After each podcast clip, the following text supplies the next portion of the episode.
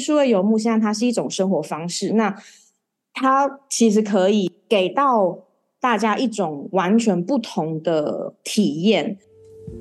欢迎光临乔西咖啡沙龙，我是节目主持人 Chelsea，这里是一间声音咖啡厅，分享各行各业的职涯访谈，还有不同领域的斜杠故事，以及轻松闲聊的爆米花时间。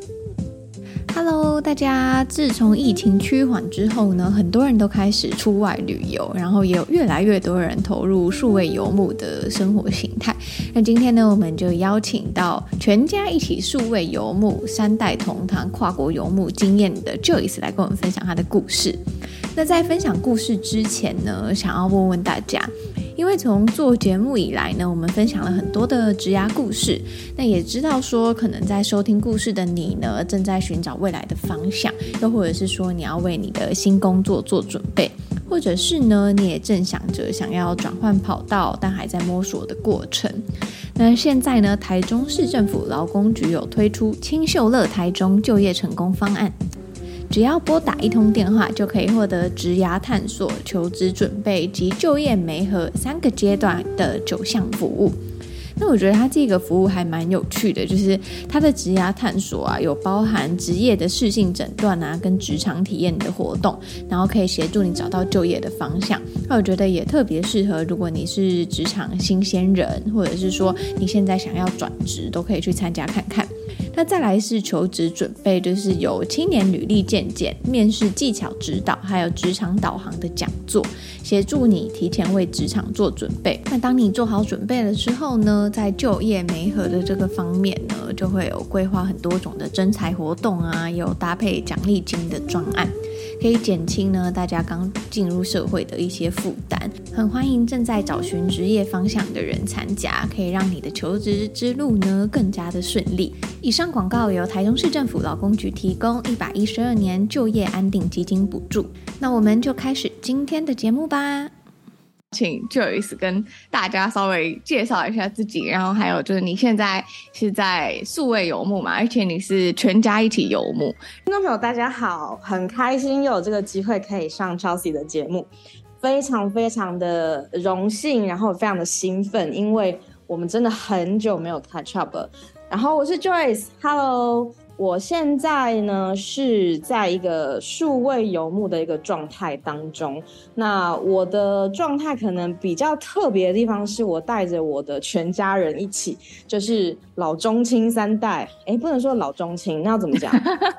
中青幼，中青幼，反正就是我们家三代同堂，然后一起游牧，然后。呃，我自己的工作方面有很多的变化。那唯一一直在呃进步，或者是说一直在有很大的进展的部分，就是远距工作的部分。那我现在是完全远距工作。呃，我现在在一个联合国的呃环境署下面的一个 initiative 里面，帮他们呃不能说帮他们啦，就是负责全球的 communication。那大概是这样子。嗯、那我先生的状态也有很大的改变就是之前我们在上一次我们访谈的时候，我们应该还在澳洲吧？如果是是是，没错。对，呃，我先生的话，他现在是在他的呃，也是他的职业生涯当中一个很大的变化。我先问一下。先看一下他的眼神，确认是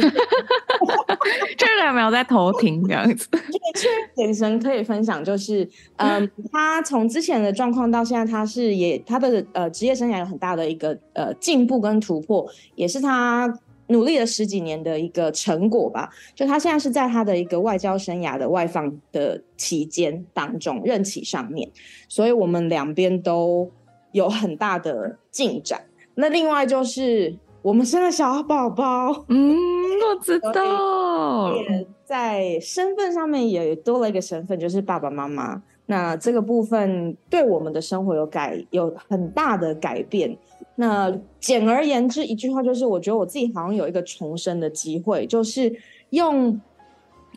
完全不同的眼光看待生活当中所有的事情。所以呢，我也没有，我也没有想到生育这个这整个。旅程对我来讲有这么大的重大的一些嗯获得跟感想，那这个部分其实我们也可以聊，但可能要、嗯、要花另外一个时间。真的，就是关于关系跟关于就是育儿啊的这件事情，这样。那因为其实呃，如果有一些听众朋友他是比较就是资深的听众的话，可以应该都知道 Joyce 是谁。那我先跟一些新的听众朋友讲说，哎，如果大家对 Joyce 的那个资呃过去的背景感兴趣的话呢，可以回去听我们之前那一集，就是因为 Joyce 过去拥有就是。欧洲，然后亚洲，然后还有澳洲，就是会非常丰富的工作经验。然后，因为现在其实数位游牧这个潮流吗？算是这个趋势呢，有越来越多。然后那时候其实可能是因为疫情之、嗯、之中之后，之后嗯，对于我们的工作方式有了更多的发展。所以，数位游牧其实，在疫情之前，它其实就已经存在，只是说。之前大家可能会觉得这个是一个非常小众，或者是只有某些人特定的一个样貌的。比如说，我们一讲，哎，说有没有可能大家或或许我讲的不一定正确，可是我觉得很多人会对“数位游牧”这几个字会有一些一些，我要怎么来幻想？想也好，或者是说 成见也好，你可能就会觉得是呃很年轻的，可能就是二十出头。然后呢，就是也没有什么家累，然后没有什么重大的人生责任的人，嗯、他可以任意的在世界各地的地方去旅行，然后一边工作。那可能也是就是像是因为数位游牧本身这个词，就可能会让大家有一些局限性的想象。但是其实我觉得今天可能我们聊的很大的一个部分，就是其实数位游牧现在它是一种生活方式，那它其实可以。给到大家一种完全不同的体验，而不一定是局限说在某一个族群吧。嗯、我觉得应该这样。我觉得是这样，就是因为那时候其实，在听你分享的时候，就觉得哎、欸、很酷，因为算是很勇敢嘛。就是你们是三代，就是大家就是不管是你们的爸爸妈妈，或者是你们小孩，跟你们自己本身，就是。带着全家人，然后一起去旅居游牧。那你会不会觉得说，就是这样子的生活方式，跟你以前如果是只有自己一个人远端工作，有很大的不一样？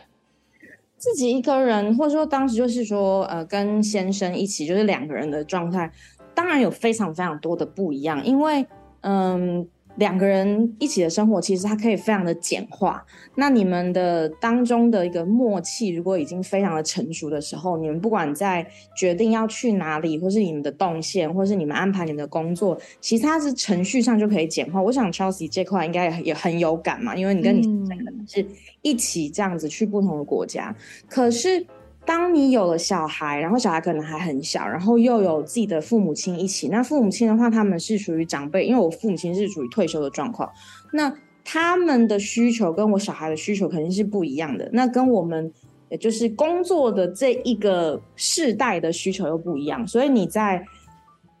不同的国家或是不同的城市的时候，你的就是就是计划的部分就变得是比较的冗长，然后你要思考到的一些方方面面跟可能会有一些小的细节。那以前如果是两个人的时候，就是如果那些小细节没有顾到，那其实没有无伤大雅，就就就是一笑置之就可以了。可是如果是现在的话，如果一些小细节没有注意到，那可能就会变成是一个灾难。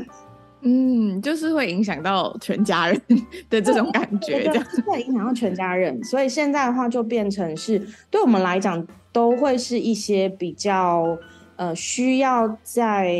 移动的时候，尤其是还有就是居住上的一些生活便利度上，可能就是事先要先做好很多的功课，以及就是要可能会有需要哎救急方案一、救急方案二、救急方案三这样子嗯准备这样子。那我很想要问 Joyce，因为那时候其实我自己选择巴黎或者选择东京，就是单纯是因为自己喜欢这个城市的一些就是文化啊、历史啊、建筑。那你现在会不会觉得说，哦，你已经没有办法像以前一样，就哦，我想要去哪里就去哪里？你会不会在选择国家上面有一些考量的点，或者是会怎么样去选择呢？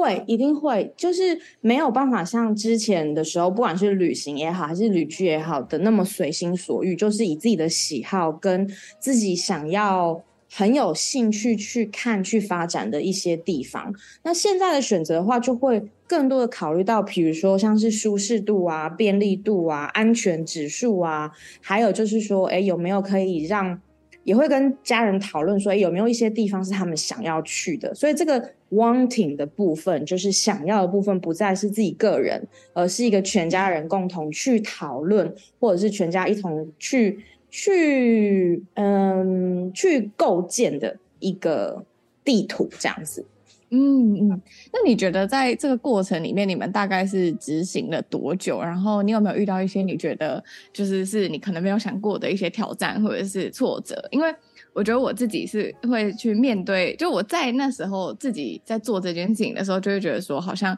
要去面对一些可能是自己一个人比较孤单的时候啊，或者什么的。但我相信全家人可能会有全家人不一样的挑战。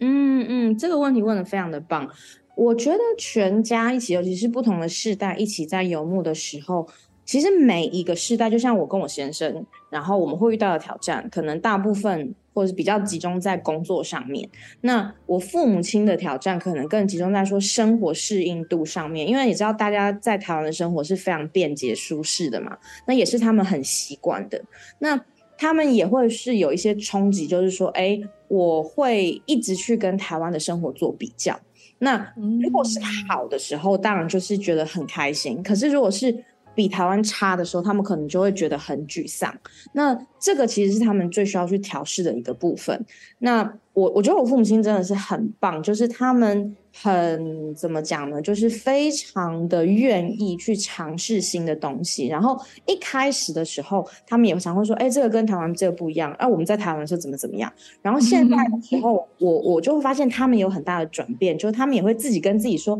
其实每个国家每个地方都有不一样的风土民情跟生活方式，不能一直以台湾来做一个比较。那就好像你跟就是恋爱的时候，你跟某个人分手，如果你一直。跟前任做比较，其实很辛苦的事情嘛，是真的，有点是类似像这样子的一个状况，然后他们现在就会变得是一个用他们自己的一个体验的方式，就不再会那么的沮丧。那我觉得，但是这个部分的确是他们遇到的一个挑战。那对于我的小宝宝来讲，我觉得对于他来说，真的是。至少我现在还没有看出有什么挑战呢，因为他就是一个，他就是 baby 的，他就是 baby，而且可能他有我又有我先生的这个 travel gene，就是旅行基因太强大了，嗯，所以我觉得他真的是吃好睡好，只要他就是知道说我在他身边，然后他爸爸在他身边，然后爷爷爷奶奶在身边，然后。呃，其他就他熟悉的照顾者都在身边，我我没有感觉特别多，他有什么太大的挑战。等他大一点，自己会讲话陈述的时候，我可以再再确认一次这样子。欸，可是我很好奇，你当时怎么会有想要跟父母一起就是全家旅居的这种想法？然后你有说服他们吗？还是他们就是就是很开心的，然后就加入了你的计划这样？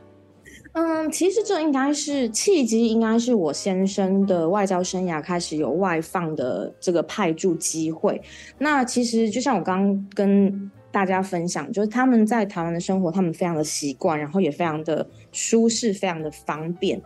便捷度各方面。因为你知道，在台湾嘛，就是一个转角就一个 Seven Eleven，一个转角就一堆好吃的东西，然后一个转角就可以去很方便去看医生，所以。对他们来讲，他们生活上所有的需求都是可以被达到的，而且是非常完好的被达到。可是当时就是我们开始确认我先生的外交外放的派驻地之后，我一直是希望鼓励他们来不同的地方看一看，体验不同的生活。那有几个原因，首先第一个，因为我之前在很多不同的国家工作，那当然我自己有很大的获得，尤其是在我自己的国际的。工作职涯发展上面，可是同时间我当然也牺牲了很多我跟我家人相处的时光。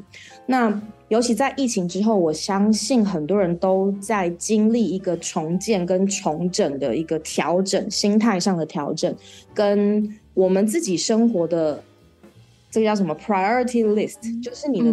优先顺序这样子，优先顺序的名单。我相信大家都。有很大的冲击，然后你就会有所重整。那我跟我先生，我觉得我们最大的冲击就是，以前在疫情之前，我们会觉得 You're only a flight ticket away，就是你是一张机票的距离，嗯、对不对？你你家里有什么事情，或是你想家了，你就是买一张机票，你就可以回家。我们当时对于这个距离的感受不是很深，总是觉得很方便嘛。可是疫情的这几年，在澳洲，因为澳洲的边境也关了很久的时间，那台湾当然也是关了很久的时间。那在这段时间，我们都很强烈的感受到说，其实。有很多事情在你的人生当中，它可能一瞬间就会有天崩地裂的一个变化。那其实家人的这个相处的时间是 top priority，就它其实是最最重要的。所以对我们来讲，我们就觉得 OK，在疫情之后，我们希望把这个 list 有所调整。那我们就开始跟父母亲聊，就说：哎，其实我们现在。你们的女婿有一个外交外放的机会，是不是可以过来跟我们在派驻地长期的，呃，一起的生活？那同时间我们也会去很多不同的地方旅居，因为我现在是完全远距工作的关系，那我随时可以进行 workation。他就问他们说：“你们愿不愿意加入我们？”那我当然是比较 persuasive 啦，我是非常非常有说服力的。对，然后我就，然后后来又怀孕了嘛，然后又生了那个一个小宝宝，所以我想。对他对我父母亲来讲，其实很大的动力就是他们希望可以更大的参与到他们的孙女的一个成长，然后我们其实是他们的第二 priority，就是嗯、呃，就是 bonus 方面，就是说有附加的好的价值，就是我我跟我先生，然后他们也可以跟我们一起相处，就是一个家庭这样子，所以其实是一个慢慢慢慢演演进出来的一个。方式，嗯，那我也很好奇，因为其实我们过去可能是在这样旅居的形态的时候，不会带着小孩或家人嘛。那你会怎么会不会就是去在思考到说，哎，比方说你哎未来小孩的教育啊，或者是说长辈可能会有一些医疗的需求啊等等。那当当时你们也会去规划这件事情吗？有有有，其实我觉得这个问题是非常实际的，然后也是嗯，只要是有家庭、有小孩、有长辈的，嗯，尤其是我们这个中间力量 的，我我不我我觉得有时候用蜡烛两头烧好像很负面嘛，其实就是说到了一定的年纪了以后，因为父母亲他们是属于退休的状态，那其实现在有点。照顾者的角角色有点对调嘛，就是以前是父母亲照顾我们，那现在是我们照顾父母亲，对不对？那因为我小孩又还小，所以我们当然也是最主要的照顾者，所以就变成说我们中间的世代就是变成是两方的照顾者，应该是这样的一个概念。那你刚刚讲的这些，其实是就是一定会考虑到一个很重要的因素，但是我还是想要回到我们刚刚一开始有聊的，就是一般人对于数位游牧者的刻板印象，我们刚刚有稍微就是。去提到描述一下，就是有，就是非常可能就是那种留着长发，像那种 dreadlock 这样子，很嬉皮这样子吗？然后放荡不羁的单身的背包客嘛，然后他们可能就是总是你会觉得好像 always 在找很很便宜的那种 hostel 啊，hostel, 对，或者是用最低最低的一个成本在进行旅居。可是其实，在现在全球范围来说，数位游牧这个生活方式被很多很多的家庭所拥抱。那我可以跟大家举例，就是，嗯，呃，我们也认识我们一个很好的一一一家人的一个朋友，他们是全家人是属于一个旅居的一个状态。那他们小孩其实比我们的小孩更有。教育方面的需求，因为我们现在小孩还没有教育方面的需求，因为他现在我们小孩还很小，那他们小孩是已经到了就是小学跟中学的阶段，他们有两个小孩，那他们的小孩也不是属于那种就是 self educating 或是说 home school，就是不是自学或是在家里自己爸爸妈妈教的，他们是有选择固定的学校在上学，而且。这个父母亲本身，他们各自都是创业者，就是他们各自都有自己的事业。那他们的一个旅居的方式，就是说，他们不是我们想象，就是说，哦，这个月在某个地方，下个月去某个地方，他们是以年来计算的。就是，如果你没有办法三个月或是六个月搬一次家，他们就是选择可能一到三年办一次，那他们还是会选择他们的 home base，比如说他们会选择澳洲，是他们，因为他们两两夫妻双方之前都在澳洲长期生活，他们会把他们的有点像是一个 headquarter 的一个概念，就是他们的总部，就是家庭总部会放在澳洲，那以澳洲为基点吧，一个一个 base，他们就会选取不同的国家一到三年的进行旅居，所以我觉得。他们的方式跟我们现在方式是很像。我们的一个 home base 的部分，我我跟我先生，我们还是也是放在澳洲。就像我们的，比如说健保啊，什么劳工保险啊，就是这些东西，我们还是全部都在澳洲。那，嗯、像长辈的一些呃 care 的部分，我们也放在那边。小孩的一些东西，我们也放在那边。那这个地方就是像我们的一个。就是像我刚刚讲一个家庭总部的一个概念。那因为我先生的工作关系，还有我的工作关系，我们就会选取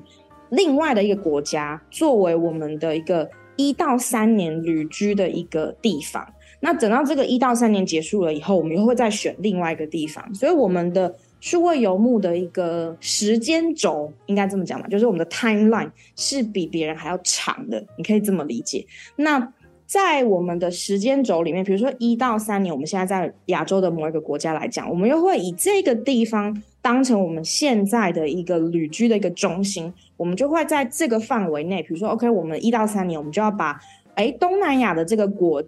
不同的国家，把它都旅行的部分，或是 workation，就是工作度假的部分都 cover 掉。那这是我们目前的一个设置，所以呃，我们也发现我们身边有很多很多的所谓的这种资深数位游牧者，或是家庭型的数位游牧者，都会选择像我们这样子的一个状态。所以，其实它是一个非常棒的一种，嗯，就是生活方式。那好像我好像还没有回答你的问题。那我们再讲回来说，长辈的这个医疗。跟小孩子的话，因为你的时间轴拉的比较长，变成是一到三年，在某个地方，你还是有一定的一些稳定度存在的。那这个里面，你就可以选择对于诶医疗条件方面可以有比较好的一些选择的地方，进行你的数位游牧的一个基点。那小孩子也是一样，看你的小孩子的年龄，你也可以选择对于小孩子的教育来说会比较适合的一些国家。所以我觉得这样子的方式，它可以很 flexible，非常的有弹性。嗯、其实你可以去设计一个家庭式的家庭类型的数位游牧生活状态是什么样的，其实是最适合你的，就是最好的嘛。对，我觉得刚刚 Joyce 有提到一个是稳定度这件事情，因为很多时候我们对于就是这样的生活形态，我们第一个联想到的就是哦，是一个就是变动很大，然后或者是相对就是没有办法，就是比较、嗯、呃，就是稳定。那你刚刚提到这个一到三年的，这我觉得是还蛮多人如果有。想要家庭式的旅居可以去参考的，比方说一般的家庭，或者是说，哎、欸，他们可能也想要尝试这样的生活形态的话，那他们签签证的话，会不会有一些国家比较友善？比方说，可能像泰国会有一些数位游牧签证呢，或者是在爱尔兰可能也会有这样的签证。那你有没有一些可以分享给大家的？我其实觉得这个问题呢，非常的怎么讲，打到一些就是实际执行层面的一些实际性的操作的问题。那其实我觉得这个部分，我会非常建议大家去看，就是你可以可以简单的上网去进行一个搜寻，就是诶，数位游牧签证，或者说是就是远距工作者签证的这个部分，现在其实有非常非常多的国家都有。因应这个潮流而寄出非常多的签证的选择。那据我的了解呢，就是像欧洲的话，很多的国家都有，包括是葡萄牙、西班牙、德国、嗯、瑞典等等都有。然后东南亚国家，刚刚就 Chelsea 有讲，像是泰国、嗯、印尼，然后。越南跟马来西亚好像现在也有，但是具体的细节可能需要看一下。那像美洲的话，像是 Barbados 啊，或是一些海岛型的国家也都有。其他的这个 list 非常的长，那每一个国家的一些要求也都不太一样，所以其实建议可以大家上去看一些你心仪的国家，它的目前的规定是什么样的，你可能会有一些很惊喜的发现，这样子。嗯，就是会发现说，哎，原来这个国家也有。对对对对对。那另外一种方式就是说，如果说你是规划家庭型的话，当然有的时候。呃，你要看你自己家庭的目前的状况的组成，也可以有其他的一些签证的选择。那你第一，我也不是签证专家，就算是 可能是全球的国不同的国家，那也那也太太 AI AI 脑了，对不对？就是还是希望就是大家可以第一是第一是看自己的需求跟喜好。然后第二呢，就是要跟家里人做一个讨论，因为我想每一个人，刚刚我们讲，每一个世代的需求会不相同，他们的兴趣点也会不一样，所以这个是大家需要讨论的。再来就是说，在真的进行规划的时候，可以去看一下这些，就是对于远距工作者或是说游牧者非常友好的这些签证有什么可以去 take advantage 的，就可以最大化的去利用它。嗯，我觉得就是在规划这件事情的时候是要还蛮仔细评估的。就我当时在做这件事，就只有我一个人而已，我就 要花很多时间，然后去观察说，哎，每一个签证或者是条件啊什么的。所以我觉得就像 Joyce 说的，现在其实有很多国家都有，然后就看大家的需求是什么，然后一个人跟全家人可能会需要的条件也不太一样，这样。没错，没错，没错。嗯，我其实有看过更酷的，就是比我们更大胆的一家人，他们在 YouTube 上面应该还蛮红，因为他们就把他们整个经历就是跟大家进行分享，就有影片的方式。他们两夫妻原来都是在这种很大型的公司里面，就是当到高管这样子的一个职位，可是后来就是因为在这个怎么说呢，就是 corporate 的这个领域里面，他们可能感受到，例如说加班的一些。压力，或者是说对于业绩方面，还有就是人事，你都要总是有很多你会不如意，或者是说你没有办法控制的地方。那后来他们就做了个非常大胆的决定，就是他们很喜欢海，然后他们两个都对于航行非常的感兴趣，所以他们花了两年的时间去学如何航海，如何驾船。然后他们就用了积蓄，就买了一个船，然后把它改造成就是 family friendly，就是那艘船就是他们的一个，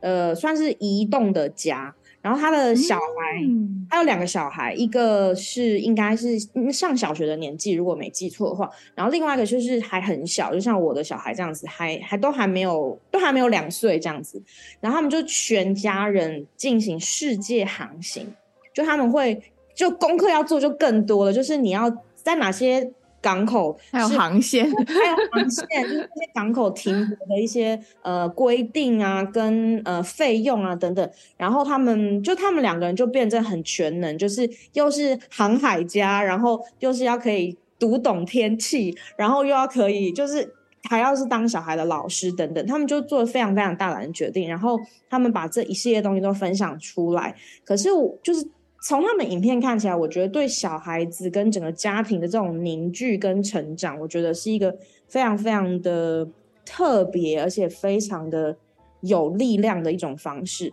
那他们也不是我们想象中就是居无定所，他们也会选择在某个地方就是停泊一段时间，然后可能也会跟家人或者朋友有比较长期的一些聚会等等这样子。所以我觉得其实那当然我就讲，就是他们那个就比我们又更加的。大胆，然后要去嗯处理的事情，面对的事情可能又更多，这样子。嗯，那我觉得很酷诶。如果就是小时候有这个经验的话，应该我觉得长大之后就是应该还蛮多同才不会有类似的这种经验，就是对于小孩的成长，应该是蛮特别的一个体验。我其实可是我也嗯嗯，我跟我先生，我们就是有了小孩之后，我们最大的一个体会就是，其实孩子。他跟你相处的时间非常非常的短暂，你想想看，他从生出来，他完全完全是依赖于你。可是差不多到可能九岁十岁以前，就差不多就是这样。我我自己给我先，我自己跟我先生说，我说我我们给自己应该就是十年，因为之后虽然说他十岁了，可是你知道进入十岁十一岁就慢慢进入青少年，他其实就是在建构他自己的一个从小孩就儿童阶段到。大人阶段中间这个就是青少年阶段嘛，对不对？他其实，在那个阶段，他开始已经建构他自己想要成为的一个成人的状态。那我们当父母亲的，我觉得我们的时间这个保鲜期真的非常的短暂。那我就跟我先生说，这个十年其实就是我们能够尽我们所能的去陪伴他，然后让他有一个对家庭。对于呃，跟父母亲的关系是非常健康的，然后很互动的，而且对我们有很大的信任。我我们一直觉得说，就是你给孩子越自由的一种生活方式，他其实以后他是成人了，他会越想要回家。我们是嗯，因为是一个温暖的地方嘛，他会对家有很好的印象。是，就是说他会，我我前段时间看到了一个，就是呃网上的分享，我觉得很有感。他们就说，在两岁以前，家就是小孩子的全部，因为他完全完全依赖于你。那七岁以前，家就是小孩子的呃大部分的时间，他是他是他的所有的世界。然后在嗯十几岁以后，家就是变成是晚上，就是下放学之后嘛。然后呢，等到青少年或大学阶段，家就是变成是 weekend，他是周末的时候回去。然后当然到成人之后，他就是变成就时间会非常非常短。那我们就看到这个曲线图，就是慢慢慢慢下降。那我跟我先生就对这些，我们我们讲，我们是我们是怎么怎么在。应该要怎么说？其实这样讲起来有点小小的悲伤。就是其实很多的关系都是以在一起为终点嘛。就是你不管是男女朋友啊，或者是说你的大部分的家人，你都是希望是可以相聚。可是我觉得父母亲跟小孩子的关系是你在你在准备你们会分开的那一天。嗯，所以我觉得这个时这个时间，就是我们现在跟孩子的这段时间，对我们来说是极度宝贵，而且是非常的局限性很强的一段时间。它它的保，就像我刚刚讲，保鲜期其实很短。那我们会选择说，尽可能的用数位游牧的方式，或者是说把自呃爸爸妈妈一起带上，也是希望给他有最大化的一个家庭的生活跟。让他觉得他让他知道说，不管我们在世界的任何一个地方，这个家永远都是你的。嗯，那我也想要知道说，那就是因为 Joyce 你在对于家庭啊，或者是说为什么想要。全家一起游牧，就是你有很多不一样的心得跟想法。那我也想要请你，就是提供给现在的听众朋友说，呃，一个如果他们也想要尝试这样数位游牧生活形态，不论是个人或者是跟伴侣，又或者是全家人，你有没有一些可以给他们的一些算是前辈的小小建议？然后还有你接下来的计划是什么？嗯，说建议，我觉得不敢当啦，因为我觉得其实每个人对自己的生活跟规划一定都会有很多的想法，那每一个人的需求也都不一样。但是我觉得呢，可能呃，我们是亚洲人生长的背景，然后台湾的很多听众应该都是台湾的听众，但也不一定你的听众是遍布全球。那 我我觉得就是说，如果比较亚洲背景的人来讲，我们可能有那种安土重迁的一个观念嘛，传统观念，然后就会觉得说孩子。或者是家人一定要在一个地方很稳定，尤其是有小孩，就希望是在一个地方稳定的长大。那其实我是觉得说，嗯，这个方这个想法并不是说他错，但是我觉得有时候与时俱进，我们是可以有一些更新的。那就看。大家对于你的生活的需求跟你想要的一个人生是怎么样？其实你可以有一些比较大胆的尝试，因为尤其像疫情之后，我觉得工作方面有了新的工作的方式的可能性，就连带着让我们的生活方式也有不同的可能性。那我我想要给大家的建议就是说，其实我自己的过来人，或者说现在正身正在其中的感觉，就是其实。家是什么？家就是你爱的人在的地方，就是家嘛。所以那个不一定是一个具体的一个地理位置，也不一定是你原生出生的地方。那如果你有能力的时候，你有这个想象跟这个呃条件，以及可以达到这样的一个状态的时候，其实你可以把你的爱的人全部带在身边，然后一起去体验这个非常。美好的世界，所以我觉得这个也是一个另外的方式，就想跟大家分享。嗯，那你接下来的计划是什么？或者是说你未来还有没有想要再尝试不一样的就是生活形态？有，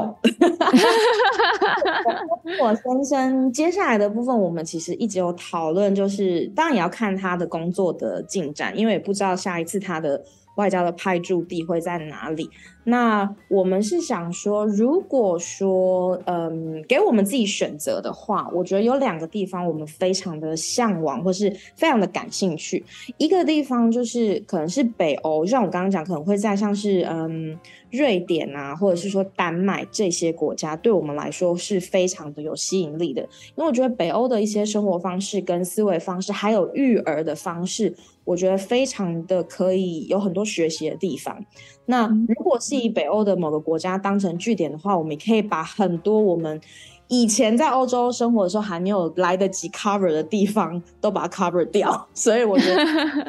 一个我们还蛮向往的一个点。另外一个点呢是大家可能也不会陌生，其实我们对于日本一直都还蛮喜欢的。就我们去旅行的时候，还有就是呃之前工作也很，因为有一段时间我在那边工作了蛮久，大概将近。将近三个月的时间。那在日本的时候，我我们觉得整理整个生活方式啊，或者是他们的文化的部分啊，还有就是，嗯，就是整体的一个体验，我觉得是还有很多很多我们想要去做的事情还没有做完。所以这个部分就是日本的这个部分，我觉得也是我们会很期待的一个点。那另外就是我们也有朋友，就是他是。嗯，去日本以后，然后也很喜欢那边，然后就买了一个那种 abandoned house，有没有？就是被弃置的房子。嗯、然后，因为现在日本的人口一直在萎缩嘛，所以他们其实一直有很多的这种 abandoned house，就是气质屋、空置屋，一直在大量的释出。那他就是买用很便宜、很便宜的价钱，就是嗯，真的很便宜的一个价钱，几乎是不用付任何的钱，只要付一些就是手续费这样子，就买到了一个在。呃，京都的一个郊区，也不是郊区啊，就是它其中的一个区域里面的一个一个房子，然后他就重新的把这个空置屋，就是把它改建，变成是他一个理想的一个居住的一个家。然后呢，他也是带着他全家在那边，所以我觉得，因为有这样的一个呃影响，我们觉得，哎，这个也是一个很有很有趣，然后也是，像我刚刚讲，就是因为你。整个家庭同样经历一个 project，有没有？好像你们全家人都在做这个专案，就是把一个空置屋变成是一个理想的家的一个整个的过程，就是一个非常特别的体验，人生体验。对于整个家庭的凝聚力又非常的强，他的小孩子参与度就非常非常的高。所以我觉得这个也是我们有考虑到的。所以这两个点是可能我们下一个阶段的数位游牧一到三年的计划可能会是这样子。那。但是因为现在还还很远，所以我们也没有一定。嗯、对，说不定你下一次我们在 catch up 的时候，就是已经做完了。对，因为其实今天在跟 Joyce 聊的这个过程中，就是还让我对于就是数位游牧啊，有更多多元的想象，或者是说，哎，可以想着说，哎未来搞不好就是也可以带着小孩啊，或者什么一起。跟我们到处生活，好像也是一个还蛮有趣的选项。那我也想要问 Joyce，就是因为我们从上一次到现在也很久没有联络了嘛。那上当时的你，可能跟现在的你的心境也会不太一样。然后我们在节目最后面，我们通常都会请来宾分享一句话，然后跟一本书给听众。那我也想要请你这一次同样也是在分享这两样给听众的话，你会想要分享什么呢？一句话的话，我想，其实我想抛给听众一个问题，就是我希望大家可以去想一想，嗯、夜深人静的时候，或是自己有一个独处的 me time 的时间的时候，去想一想，对你来讲，你最理想的或是梦想的一个生活跟工作的样貌是什么样子？那我希望大家可以，就是这个问题抛出来，去好好的想一想。哎，如果没有任何的限制，没有任何的人，没有任何人给你扯后腿，或是跟你说你不行。如果是没有这些条条框框的时候，一个理对你来说，一个理想的生活跟工作是什么样子？那我希望从这个问题虽然它不是它，它其实也是一句话，只是它是一个问题。那嗯，希望从这个点可以让大家对于自己这个心动的梦想之地，或是说对你一个非常向往的一种生活方式，或你一直以来都心心念念想要去的一个国家，但是你又不只是想要去走马看花，去两两个礼拜或是呃五天之类的，你是希望可以带着你爱的人，或是你的小孩、你的家人一起去更深度的体验一段人生的话，那。希望你有这样的一个勇气跟机会去设计它。书的话，你等我一下，我先我我要去看一下我最近的书单，因为我其实是一个非常喜欢纸本书的人，嗯、但是呢，因为数位数位游牧之后，就真的很难带了一大堆书。我懂，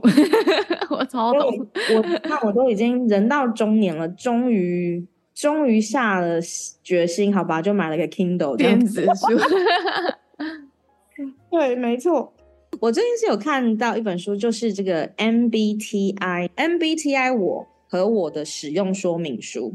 嗯，这是在讲关于就是呃职业型人格，就是有十六型。我想大家在职涯过职涯发展的过程当中，有的时候会触及到或是感受到说，为什么我在我的工作当中始终没有办法发挥出我的一个。最大的一个能量或是能力，简单来讲，就是你可能会觉得自己怀才不遇啊，或是你不喜欢这份工作，或是不觉得这份工作不适合你。那其实，在这个部分，当然它有很多的面向，可是它最直接的一个，可能就是因为你现在做的工作，可能跟你自己本身的这个人的这个设定是完全不符合的，所以我就很很好奇。关于职业型的人格的这个性格里面十六型，我就非常的好奇，所以最近就在看这本书。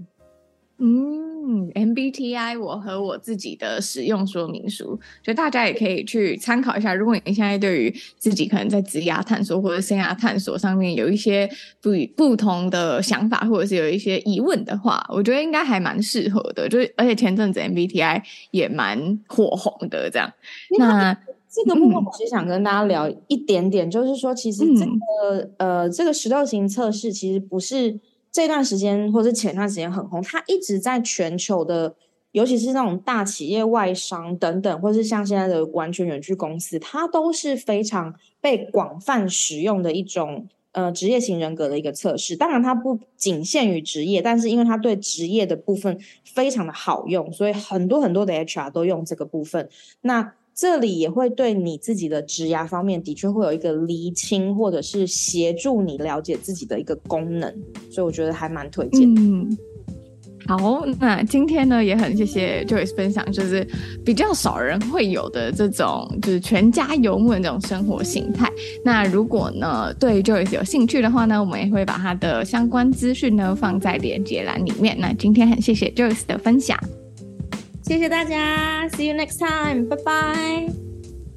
在跟 Joyce 聊完之后呢，我就觉得说，哇，就是除了我自己是有数位游牧的经验之外呢，也得到了另外一种就是未来可能的生活形态，就是全家一起数位游牧。但我觉得其实数位游牧现在这个趋势越来越普及，然后也越来越来越多人想要尝试这样的方式。所以呢，就是透过这一次的分享，我们就可以知道说，哎，一个人的旅居，然后跟全家人的旅居是真的很不一样，也挑战的，我觉得难度也非常高。的，